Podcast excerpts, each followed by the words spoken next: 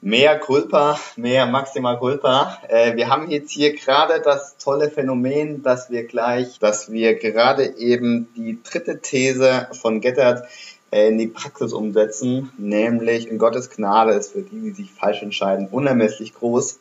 Und äh, ich hoffe auch, dass deine Gnade, Björn, unermesslich groß ist, weil ich gerade festgestellt habe, dass ich dich äh, inmitten deiner Unmengen an äh, hochtheologischen und tollen Gedanken einfach abgewürgt habe. Und das tut mir wahnsinnig leid und deswegen gibt's jetzt hier quasi den Folge 23.2 äh, Nachtrag. Ähm, Deep Shit. Genau quasi für die für die ganzen theologischen oder für die ganzen Holy Shit Streber und Streberinnen äh, haben sie hier nochmal die Möglichkeit, äh, sich das anzuhören, was eigentlich wirklich interessant ist.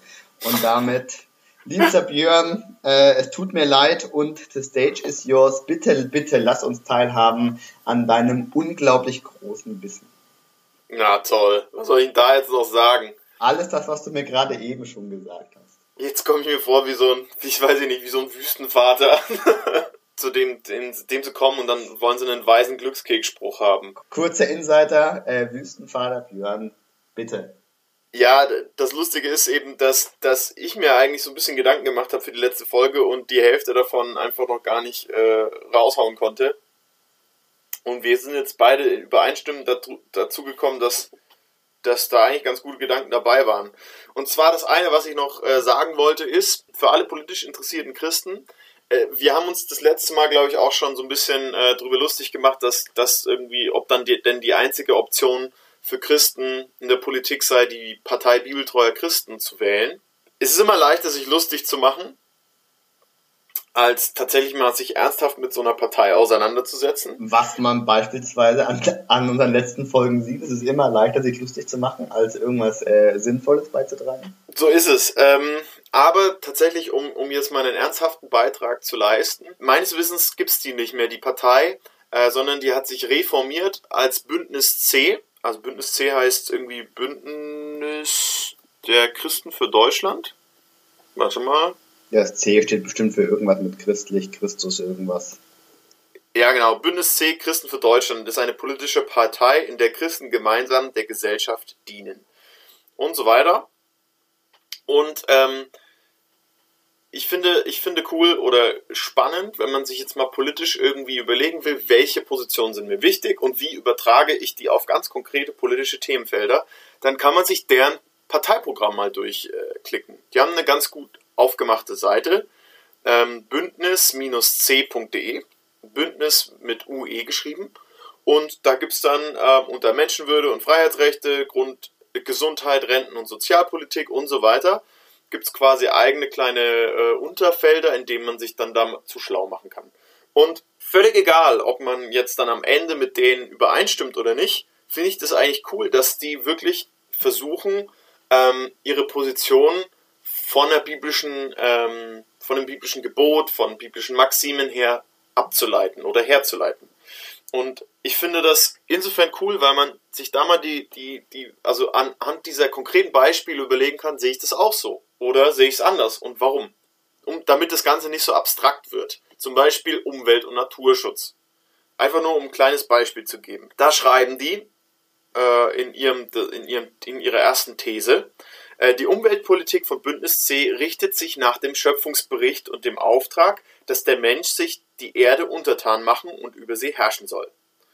Wir verstehen diesen Auftrag so, dass der Mensch für die Schöpfung Sorge trägt, Verantwortung für ihren Schutz hat, sowie über die Auswirkungen von Naturkatastrophen herrscht. Der Mensch wird nicht das Klima retten, aber realistische Weitsicht und Planung sowie innovative Technologien sollen den sich abzeichnenden Veränderungen über die Auswirkungen äh, sollen, sollen in, äh, der Mensch wird nicht, äh, aber realistische Weitsicht und Planung sowie innovative Technologien sollen in den sich abzeichnenden Veränderungen über die Auswirkungen herrschen, Vorsorge treffen und Menschen retten. Und das dann, heißt, wenn ich dich richtig verstehe, Björn, äh, geht es dir da jetzt weniger darum zu sagen, hey, Bündnis C ist von Holy, hat den Holy Shit. Gütesiegel. Äh, Gütesiegel, äh, mal Stempel und so, äh, sondern vielmehr ein, ey, ähm, es dient als als Referenzwert oder als ähm, ähm, Selbstreflexionsgegenstand ähm, ja. sich anhand von deren Meinung zu positionieren und selbst zu hinterfragen. Sehe ich es auch so, sehe ich es anders und vor allem warum?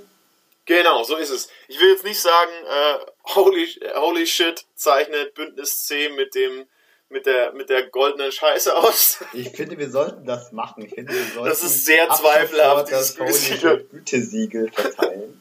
ähm, danke für diese großartige Idee. Das werden wir äh, ab nächsten Jahr einführen.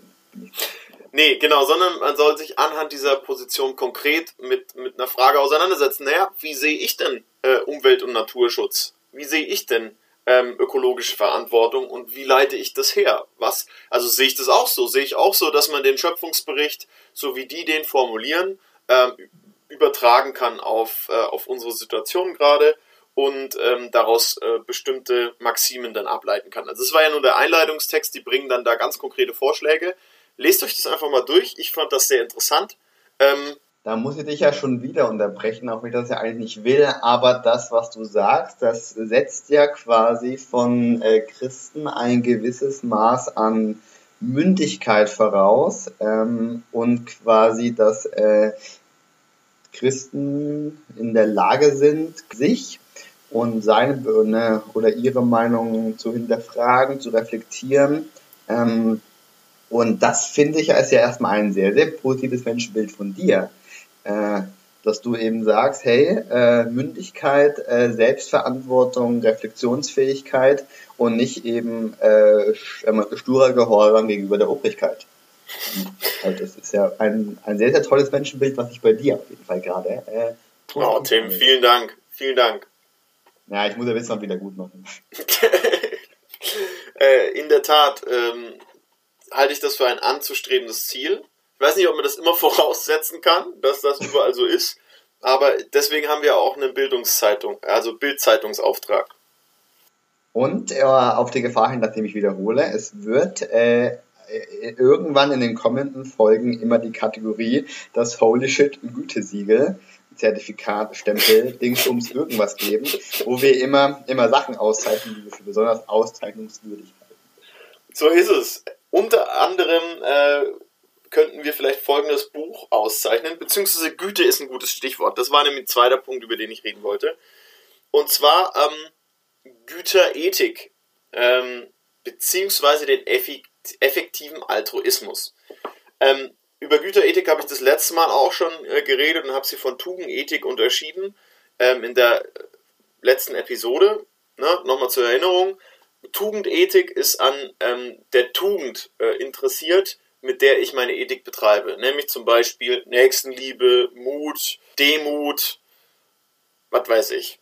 Ähm, und da ist mir dann wichtig, zeichnet eine zum Beispiel zeichnet ein Politiker, was für Charakterschaften zeichnen den aus? Charaktereigenschaften. Eigen, danke. Charakterschaften. Charaktereigenschaften. Vielen Dank. Ja. Ähm, was zeichnet den aus? Also, ähm, genau. Und die Güterethik, die fragt danach, was kommt am Ende bei rum? Also, was konkret ist, ist, der, ist der Effekt ähm, von der Politik? Die Person kann zwar super lieb sein und super demütig, aber sie baut halt mega Scheiße. Am Ende kommt nichts bei rum. Am Ende kommt nichts bei rum. Und umgekehrt, es kann wichtig mega ab. ist nämlich, ne, wichtig ist, was am Ende hinten rauskommt. Äh, ich finde, das passt so sehr gut zu Holy Shit. Wichtig ist, was am Ende hinten rauskommt. Ja, und ähm, äh, genau, die Frage ist halt, ist das was Brauchbares oder nicht? Und ähm, ähm, das wäre so die Güterethik. Also da gucke ich dann irgendwie, äh, was weiß ich, ähm, geht die, also kommt am, also trägt die Wirtschaftspolitik dieser Partei dazu bei, dass am Ende äh, weniger Arbeitslose sind oder mehr. Ähm, was hat das jetzt mit dem Buch zu tun, was du empfehlen wolltest? Sehr gute Frage, Tim. Ähm, der effektive Altruismus ist eine Bewegung, die sich mit diesen Fragen auseinandersetzt, weniger auf einer politischen, sondern auf einer, ja, erstmal eigentlich einer persönlichen Ebene. Ähm, nämlich der Frage, wie, wo kann ich meine Zeit, mein Geld, meine Ressourcen quasi einsetzen, dass möglichst viele davon profitieren. Ähm, das ist der effektive Altruismus. Beziehungsweise das, ich habe es eigentlich schon falsch formuliert, es geht nicht, nicht unbedingt darum, dass möglichst viele, sondern dass es am effektivsten ist, dass es am nachhaltigsten und am meisten bewirkt, mein Handeln. Das ist das, ist das Ziel. Es kann auch manchmal sein, dass es nicht direkt unmittelbar ähm, das, die meisten betrifft, sondern dass es erst so einen, so einen quasi langzeitlichen Effekt hat. Ähm, das ist diese Bewegung. Ähm, die, da, die haben auch ähm, Buch, also gibt es auch ein Buch zum Beispiel von, ähm, das habe ich jetzt hier gerade vorliegen, von William McAskill, Gutes besser tun, wie wir mit effektivem Altruismus die Welt verändern können. Ähm, und äh, hilf mir mal ganz schnell, ist das, ja. ist, ist das dann diese Bewegung, ist das ein Gedankenexperiment? Ist das im Sinne von, okay, wir spinnen Gedanken mal weiter? Sind das irgendwelche Berechnungen oder worauf basiert denn das Ganze? Was ist denn die Kerndisziplin bei dieser Frage, was ist am effektivsten? Wie meinst du es, was ist die Kerndisziplin? Naja, also wenn ich mir die Frage stelle, was ist am effektivsten, ähm, da muss ich ja irgend, äh, irgendwelche Werkzeuge haben, um, um diese Frage beantworten zu können. Und was sind diese Werkzeuge?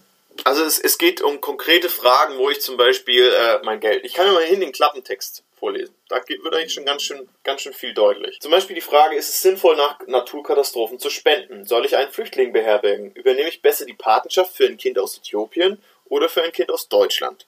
Solche Fragen werden dort behandelt. Also es geht ähm, darum, naja, ich habe jetzt Geld, Zeit, Energie ähm, und wo investiere ich die, dass es am nachhaltigsten, nachhaltigsten und am effektivsten ist, sodass dadurch eine bessere Welt entsteht. Ein Beispiel ist, ist, ist ähm, erklärt, warum eine preiswerte Wurmkur für afrikanische Kinder sinnvoller ist als eine teure Wasserpumpe. Da ist die These, die äh, Wurmkur ähm, hilft nämlich, dass äh, die, also das Problem ist, in, in bestimmten Teilen Afrikas gibt es eben diese Würmer, die sich dann in den Fuß, in, tatsächlich, wo die Füße befallen werden von solchen Würmern und dann können die nicht mehr laufen. Und dann ist es völlig egal, ob du denen eine tolle Wasserpumpe hinstellst. Wenn die nicht hinlaufen können, können sie kein Wasser pumpen. Das sind so die Gedanken. Also hingeguckt und gefragt, was ist wirklich effizient und was ist quasi hilft das wirklich? Hilft das wirklich? Und ähm, oft auch hinterfragt, naja, ähm, helfen die Dinge, die wir so, die wir so äh, ein, ein weiteres ganz konkretes Beispiel für unsere, äh, für unsere Alltagspraxis äh, oder für unseren Alltag. Ähm, oft läuft man durch die Fußgängerzone und dann wird man ange sitzt da meistens ähm, ein, ein Bettler oder eine Bettlerin und fragt dich nach Geld. Ist es jetzt effizienter, der Person Geld zu spenden oder das Geld, was du der Person gibst, irgendwie zum Beispiel zu spenden, eine Hilfsorganisation, die mit, sich mit Sozialarbeitern um solche Menschen kümmert? Boah, da habe ich, da habe ich eine, da habe ich schon richtig spannende Gespräche geführt. Zum einen mit meinem Mitbewohner. Aha. Da ging es tatsächlich ganz, ganz konkret um die Frage, ähm, unser Flaschenpfand, stellen wir das vor die Haustür, damit das Flaschenpfandsammler auflesen, oder bringen wir es zu Netto äh, und holen uns irgendwie die 1,87 Euro wieder so. Äh, war, richtig, war richtig, ja, eine kontroverse Diskussion, was wir mit unserem WG-Flaschenpfand machen. Und ich habe auch ähm, ausschlaggebend davon mit einem Kumpel hier in Berlin gesprochen, der als Streetworker tätig war. Mhm. Und habe hab mit ihm gesprochen. Ähm, hilft es den hilft es den Obdachlosen, wenn ich ihnen einen Euro gebe? Ähm, oder halte ich sie damit nicht in ihrem Leid? Ähm, also Fragen, die ich mir denke, boah, die sind einfach mega gut und vor allem mega spannend. Vielleicht werde ich da irgendwann auch mal was dazu sagen. Weil ich das bin damit nicht, also ich, also ich bin damit jetzt auch noch nicht, auch noch nicht fertig. Ich bin da, glaube ich, schon einen kleinen Schritt weitergekommen bei, bei dieser Frage, ähm, zwecks äh, Flaschenpfand wegbringen und so. Ähm, nämlich, wir machen einfach gar nichts damit, wir lassen es einfach in der Wohnung stehen. Ähm, Super.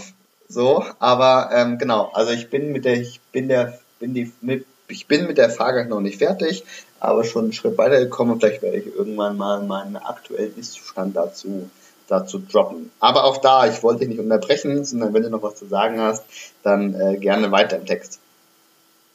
Nö, das äh, war es jetzt im Grunde. Also Gut, dann bleibt eigentlich mir nur noch was äh, ganz, ganz Wichtiges zu sagen. Sorry. Vielen Dank. Du mich auch, Tim. Nein, äh, mir ist das wirklich sehr, sehr wichtig. Ähm, ja, da wollte ich einfach nur sagen, liebe Zuhörer und Zuhörerinnen, ihr seid jetzt äh, quasi in, die, in den Genuss der Demo-Version gekommen von dem theologischen Hardshit. ähm, was wir in der letzten Folge angesprochen haben, was es äh, eventuell vielleicht äh, öfter und mehr geben wird, wo wir doch für den passenden Namen ähm, auf der Suche danach sind. Von daher, wenn euch diese Folge von ähm, Björns unglaublich großem und tiefen und ganzheitlichen Wissen gefallen hat, und auch wenn es euch nicht gefallen, also eigentlich scheißegal, wie, wie ihr es findet. Wir nennen ähm, es Pater Björn. Ja, genau. Und wenn ihr noch äh, andere Vorschläge habt, außer Pater Björn, dann äh, lasst sie uns zukommen. Ähm, mit Verweis auf den Titel unserer ersten Folge, wie immer gilt, Masse statt Klasse, ähm, gerade bei der Namensauswahl. Schickt uns eure Ideen, euren Brainstorm, Scheiß und wir wählen aus, wie wir das nennen, wenn es theologisch um die Wurst geht. Da, besser hätte ich es nicht sagen können. In diesem Sinne, ein, ein, eine frohe Adventswoche. Und danke an dich, liebster Björn. Danke an Auf dich, liebster Tim. Bis Wiederhören. Bis Wiederhören. Tschüss.